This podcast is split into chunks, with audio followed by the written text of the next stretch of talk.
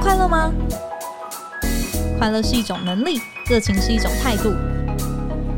欢迎收听《快乐工作人》，陪你畅聊工作与生活、商管与学习。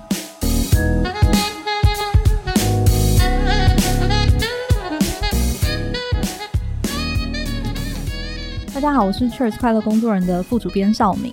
诶，上周我们谈到了数位游牧。就是说，只要有一台笔电啊，就可以四海为家的生存之道。但是呢，对于那些其他工作离不开这个办公地点，或是说原本可以远端工作，诶，可是疫情之后就被公司叫回去的绝大多数人哦，又有什么影响呢？那我们今天想来聊聊未来办公室的新趋势。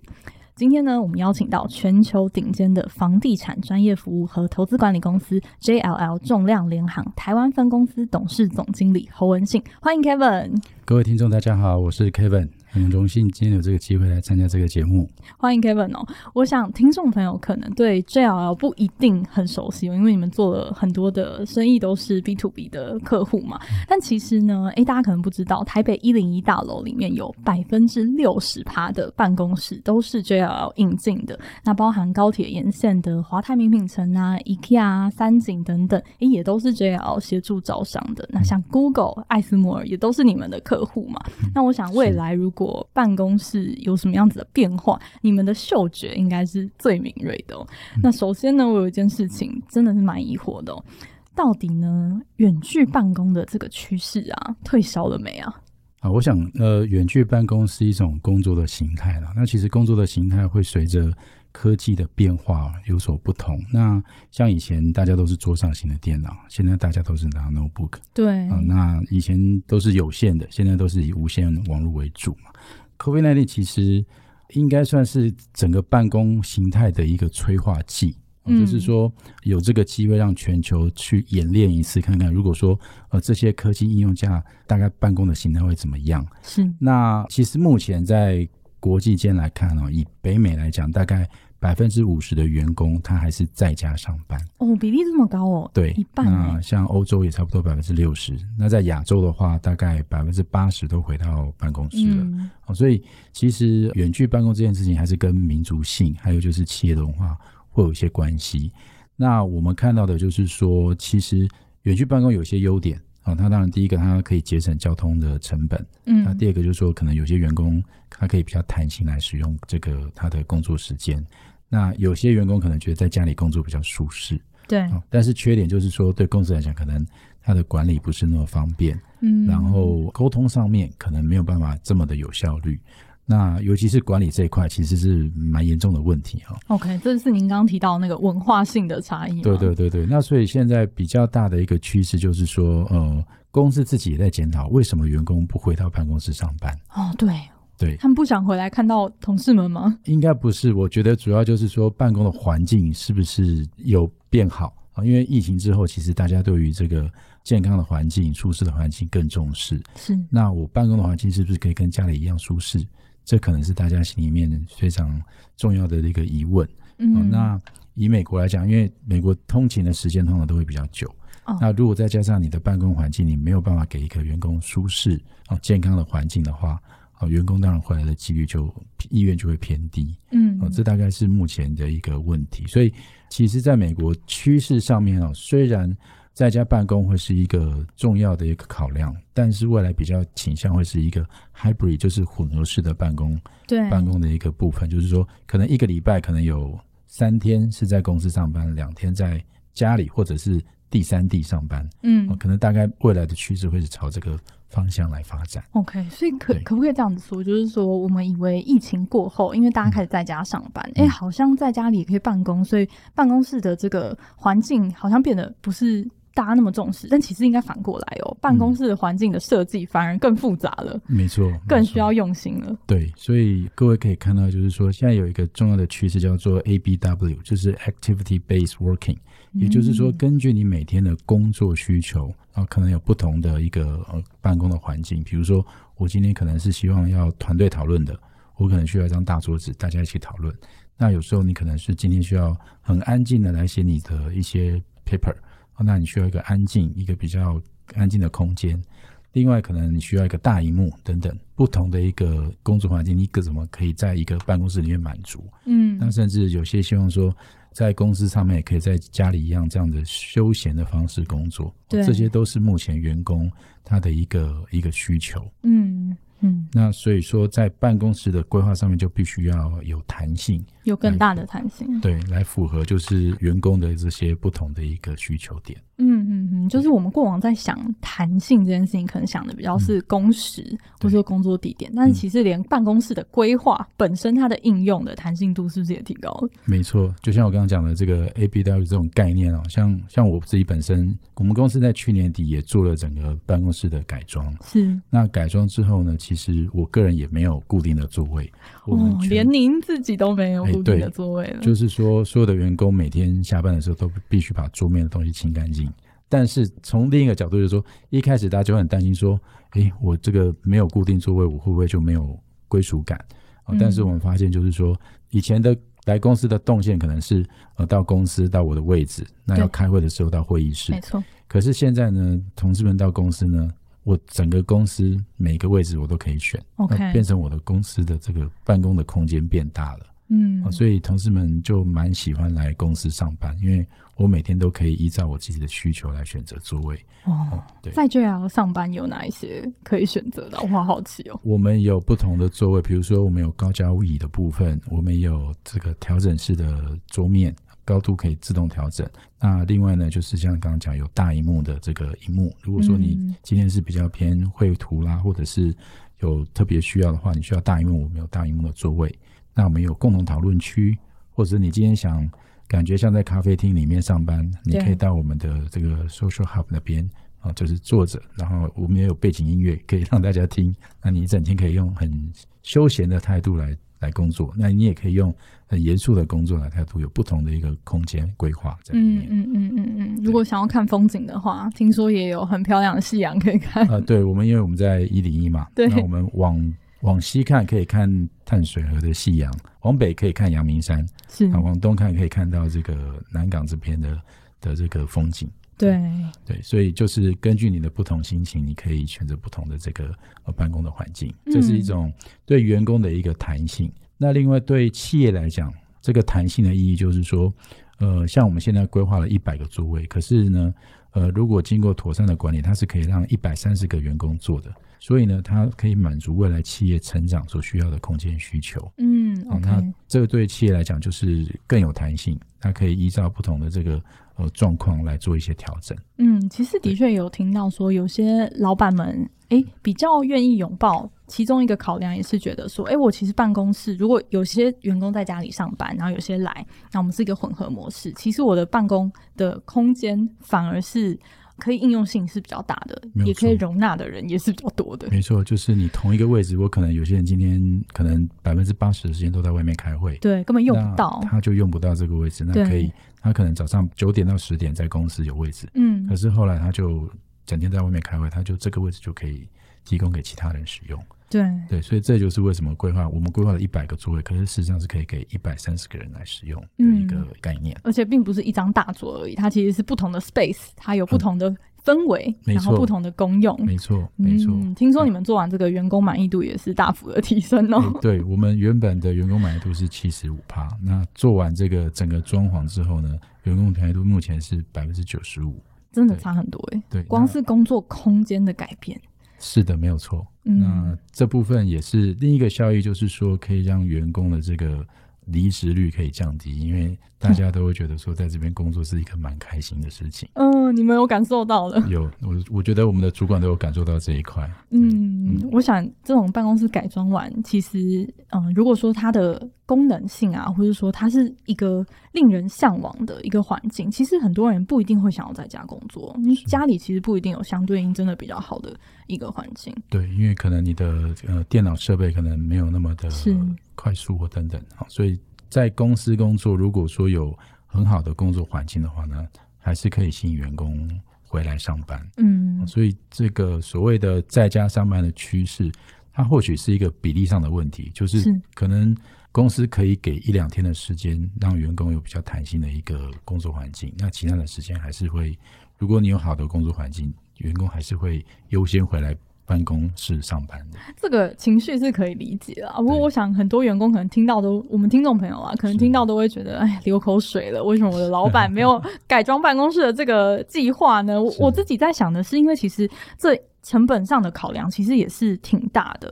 刚刚听到说，国外其实这个趋势，就是说 work from home 的趋势，或者混合办公趋势，是真的还在持续的在烧。但是台湾大概只有两成的，嗯，是有采取这样子一个混合的形态嘛？不知道您自己观察台湾的雇主在，或是不动产的这个拥有者，他们在思维或是行动上面有没有一些改变？嗯，其实这个。问题可以跟目前最夯的 ESG 结合啊。嗯，呃，也就是说，因为 ESG 强强调的是怎么去让员工啊在工作上面能够有一些比较好的福利。那外商在 ESG 这栋的推动上面，其实是比国内的企业老实讲是呃进步蛮多的。那所以我们可以看到，大部分目前台湾的外商都积极在落实这一块。也就是说，透过这个办公室的改装呢。哦，那你可能取得 LEED 或 WELL 的这个标章。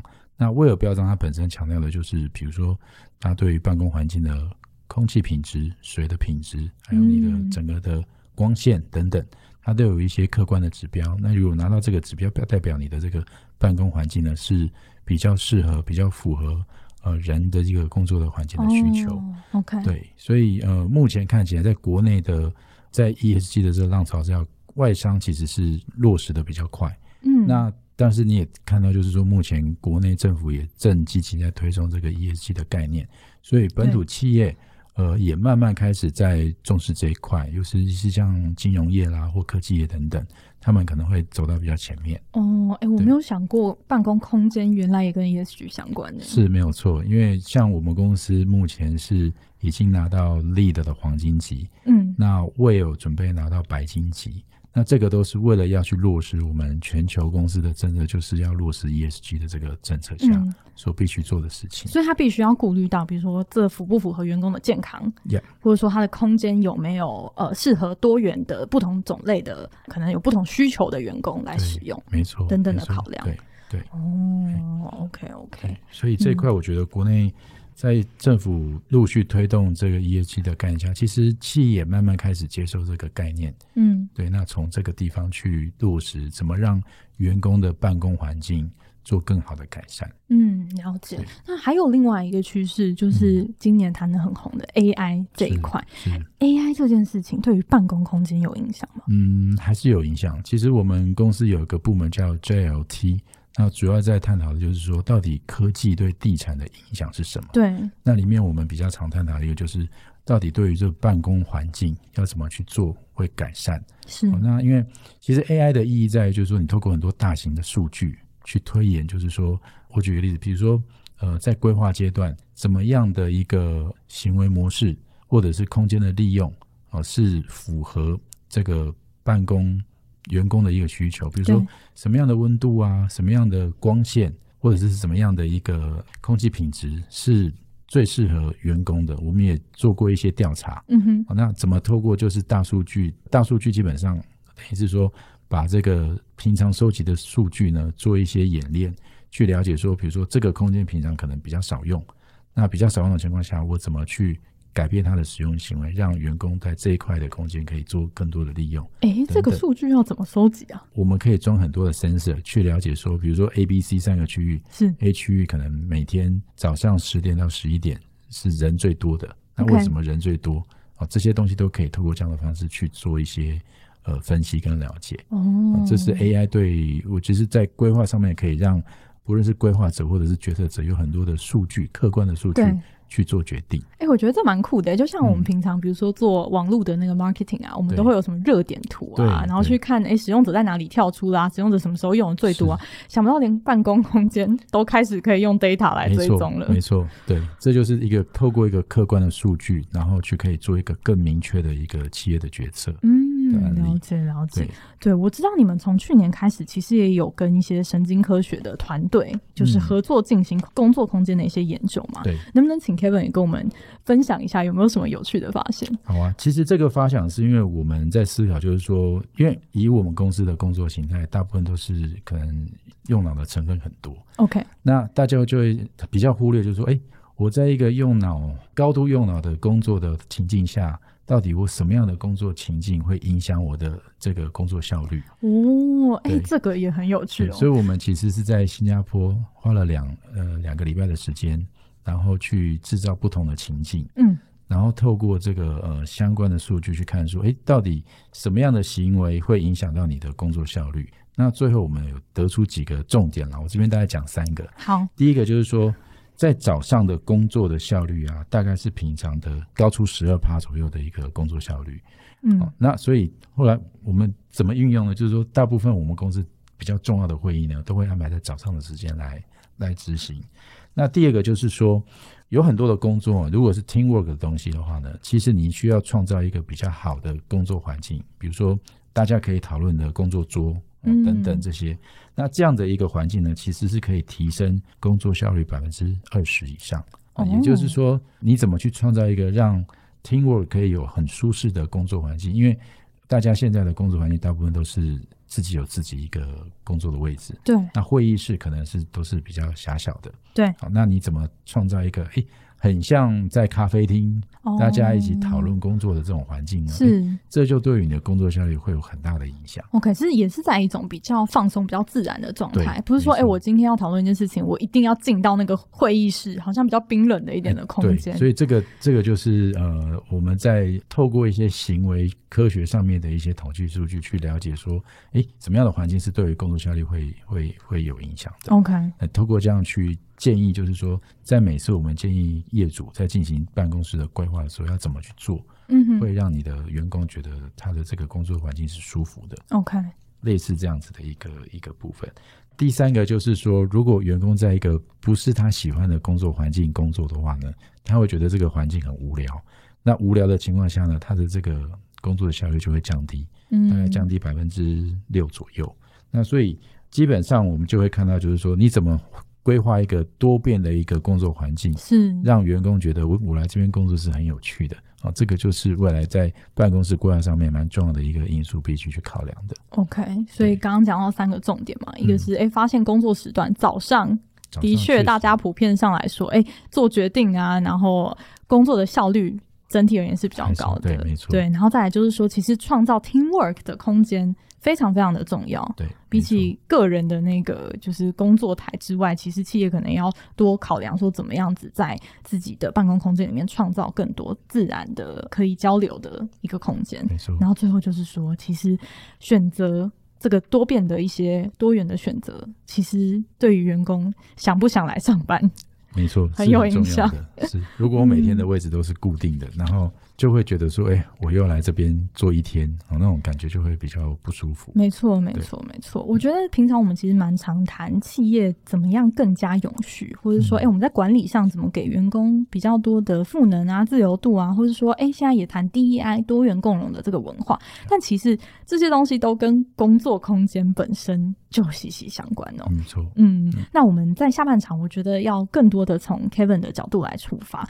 会给企业的雇主哪一些空间安排上的一些建议哦？我们在这里稍微休息一下，等下继续聊。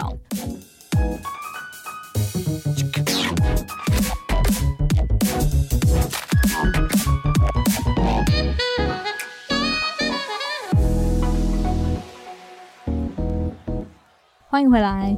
诶，想要请问 Kevin 哦，因为您在就是不动产业其实已经有超过二十年的这个经验了，嗯，我就非常好奇，以你这样子一个 Pro 哦，你进到一个新的空间里面，你应该会就是快速的扫视一下，说，哎，这是一个怎么样的空间吧？嗯，那我就很好奇，你在判断它是不是一个呃好的工作空间的时候，你会观察什么东西？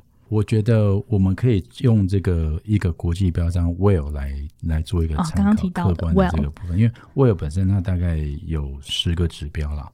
哦，那这十个指标大概比较重要，像是空气、水、阳光、办公室的装潢的材料，还有就是说热热这件事情。热温度吗？温度，嗯，对。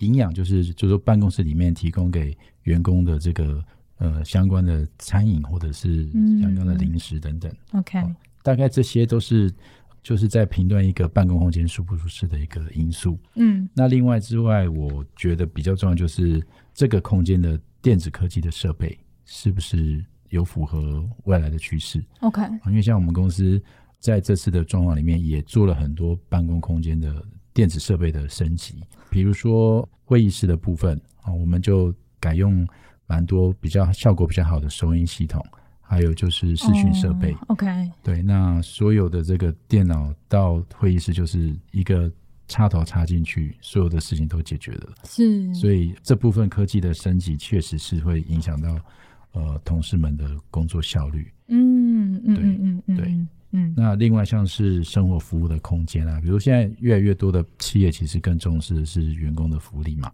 是。所以像我举个例子，像我们公司有大家喝不完的饮料，那平常也有就是会让这个服务单位协助，就是制作一些比较特殊的饮品啊，比如说冬瓜茶啦，夏天很热的时候呢，他们就会调冬瓜茶或者是菊花茶等等不同的饮品，嗯，那也会把这个相关的饮品的热量啦，还有它的。效果啦，等等啊，都会标示在这么讲究，对，都会标示让员工知道说，今天我们为什么为什么会提供这样的饮品给员工来使用。每天也会都提醒说，员工要每天至少要喝水两公升啊，然后让同事们知道说喝水的重要性等等。嗯，这些都是我们在评断一个办公室是不是一个呃符合未来趋势的办公室上面一些小动作，但是是我觉得是蛮重要的部分。OK OK，哎、欸，其实我们平常真的很少注意到、欸，哎，办公空间里面的空气到底怎么样、嗯，水到底怎么样？对，没错。那像我们就是在我们的办公室的设备里面就有呃去衡量说目前的空气品质怎么样，嗯，啊、然后二氧化碳的指标是多少啊？达到一定指标的时候呢，就会有相对应的一些措施啊，来来让。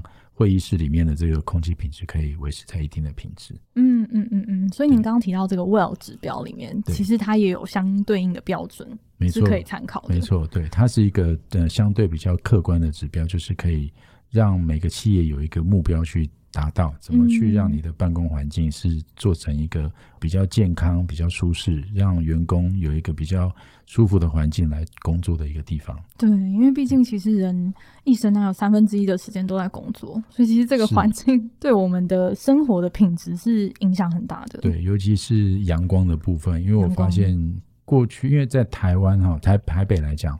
大部分过去的办公室，其实它的采光状况都不是很理想。其实台北目前有百分之五十以上的办公室都是超过二十年以上的大楼。啊，是。对，那这些大楼其实在规划上面可能就比较没有办法符合现在呃大家讲求健康。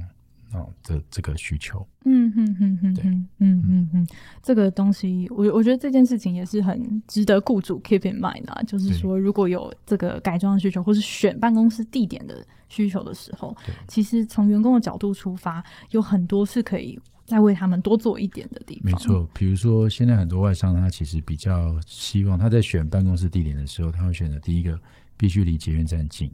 那为什么呢？因为他不希望员工骑机车。因为奇迹这毕竟还是有它的风险在，所以他尽可能希望是选择在呃捷运站附近的这个办公大楼。那第二个要求就是希望说大楼有绿建筑或者是 LEED 的 WELL 的标章，啊，是，因为这个部分才是符合可以让他们落实 ESG 没错很重要的一个途径。嗯嗯嗯，这应该也是你们常常接收到的需求。没错没错。嗯嗯嗯。那另外就是我们回到规划的一个层面哦，嗯，就是空间其实它也是一种政治，就是它也某种程度上反映了公司的这个领导者或者是说哎领导层他们怎么去想这件事情。嗯，我想问，嗯。Kevin 有没有觉得有常见的，就是可能您走进企业看到的空间安排的一些比较 NG 的地方？嗯，大概可以归纳三个部分哈。第一个就是我们如果从办公室的大门进去，对，啊，这个其实大门进去给人家的感觉就是会反映你这个企业的一个文化跟你着重的重点。嗯，好，那我举个以我们公司来讲，我们公司在装潢之后呢，我们进到我们办公室的第一个印象就是一片绿油油的 直升墙。啊、哦，那这个就是去表达说我们对于这个环境跟生态的重视啊、啊，所以呃，第一个就是说，针对你的办公室的大门进去，给人家什么样的感觉？对，这个是蛮重要的，就是让愿景可视化的感觉。对对，那第二个就是说，嗯、公司比较靠近呃阳光的部分是分享给哪些同仁的？哦，因为过去传统的规划可能会是把主管的空间啊，或者是比较私密的空间呢，是靠窗、靠阳光比较充足的地方。是。那像我们公司在规划上面呢，就会把这个阳光的这个权利呢，就是开放给所有的员工，啊，尽可能让这个有阳光的地方是让多数的员工可以分享，或者是会议室尽量是可以安排在靠近窗的部分，因为这样对于工作效率其实都会有蛮大的影响。哎，但是有阳光的就就那四面啊，要那那剩下的要怎么办？其实现在有一些科技是可以让这个阳光引导到。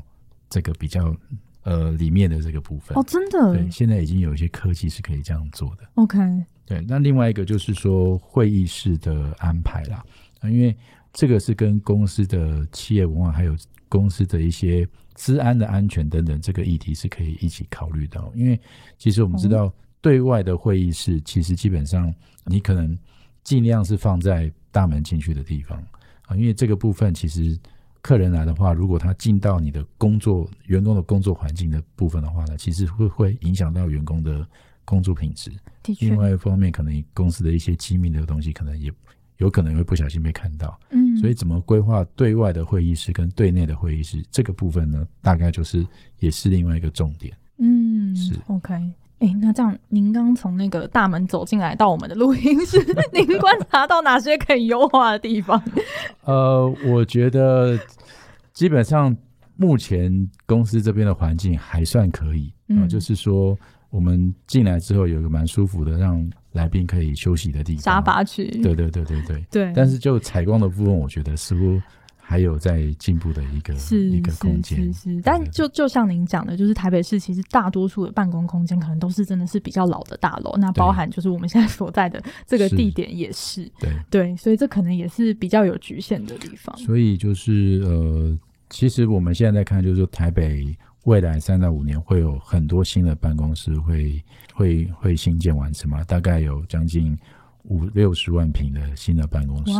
对，所以我们预期未来可能会有一个办公室的搬迁潮，就是希望从现有的老旧办公室搬到新办公室的这个趋势。嗯嗯，对对嗯嗯，我想企业有能力的话，这个搬迁。本身它可能就可以打造成一种吸引员工的卖点。没错，因为员工也会开始去思考说，怎么样的办公环境对他是比较好的。嗯嗯嗯嗯，尤其是在 COVID 之后。没错没错。对。那因为您刚刚有提到一件事情，就是说现在您在 JLL 台北的办公室，您自己也没有自己的一间那个办公室，然后也没有固定的座位了。对。不知道就是这件事情跟传统一点的产业其实落差是很大的啦，就是不同职级拥有的空间本身就会展示了那个阶。阶级的部分，那您自己觉得，就是未来的工作空间里面，这样子的一个阶级性会有什么样的变化？我觉得这有好有坏了哈，有好有坏，也还是要看你的企业的文化跟它的属性不同。因为有些企业它本身如果说比较强调团队合作的，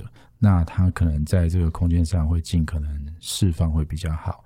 因为我举个例子，如果老板都是坐在房间里面，你可能不知道说你的员工。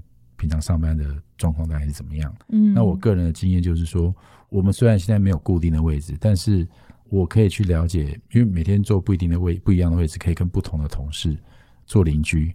对，那你可能会今天认识到 A 部门，明天认识到 B 部门的，哦，那他们的业务状况，你就可以可以透过一些方式，可以跟他们聊天啊等等的方式去了解，嗯，也拉近那个距离感。对，就是你也可以了解，更了解说员工的工作状态。对，哦，那。呃，还有就是说，针对不同部门啊，你可能会更了解说每个部门在做什么事情，嗯，然后增加你跟员工之间的互动。是是是，尤其是现在很多跨部门合作的一些专案啊，其实透过这样子的空间，嗯，我在想，它也是从。我们都常常说要打破部门之间的那种谷仓效应，其实它也是可以从空间上、实体上面的空间去打造一个，就是哎，我们其实没有分的这么开，没错，我们其实天天是可以 mingle 在一起的，对，没有错。嗯，那我很好奇，有没有一些缺点呢？您自己这样子是落实起来？当然有，其实 ABW 有一个比较比较我们觉得目前还在思考的问题，就是说在管理层面上面，就是说部门的管理上面，因为员工现在可以到处坐位置，那当你要找这个员工的时候，当然目前都我们是透过这个 Teams，就是大家可以透过 Teams 来沟通，但是有时候你可能不太能确定说这个员工到底坐在哪边，嗯，他是不是有，其实有时候如果面积太大的话，你可能会不知道说他到底到底有没有来上班。对，哦，这个是目前我们遇到比较大家比较会思考的问题，就是说怎么、哦、呃让管理层可以很确保，就是说员工是在公司上班 的。对，对嗯，这个大概是我们目前遇到一个一个必须要再去改进的地方吧。嗯，这其实也跟主管在管理上面的安全感。也会对有一点点关系，对、嗯，但是整体来讲，我觉得大家的风评都还不错。嗯，对，嗯嗯嗯嗯嗯，对，刚刚也提到了员工满意度普遍上来说是很满意，是还蛮对，是蛮高。嗯嗯嗯。那最后我想问 Kevin 哦、嗯，过去有没有一些办公空间视为是必备的一些设施？哎，在未来反而可能并不是呃这么悠闲需要去设置的呢？嗯。嗯其实这个跟科技的进步也有一些关系啦，嗯、比如说像我们公司现在就完全没有桌机，没有桌上都没有电话，那完全是透过 Teams 在做沟通跟联系。对，那一方面就是让整个桌面的清洁度是高很多啊。那另外一个就是，其实大部分的空间是一个比例调整的问题，像过去我们个人的空间大概占百分之七八十，嗯，那属于公共的空间大概只有占百分之二三十左右。对，那经过这次的改装之后呢，我们个人的空间就是大概只有百分之四十五左右，其他的空间就是释放出来放。刚刚提到就是说让呃员工有更多的交流的空间，或者是会议的空间等等。嗯嗯嗯。对，那这样的一个方式，其实应该是说，过去可能有些办公室的一个必备的空间，它可能比例上缩小了。那但是呢，它的整个给员工的一个感觉呢，是更有弹性，那更符合他们觉得比较舒适的这个办公空间。嗯嗯嗯，对。我最后很想追加问 Kevin 一件事情，嗯、就是说您从事这个产业这么久，您自己觉得，哎、嗯，也看到现在有一些新的变化了。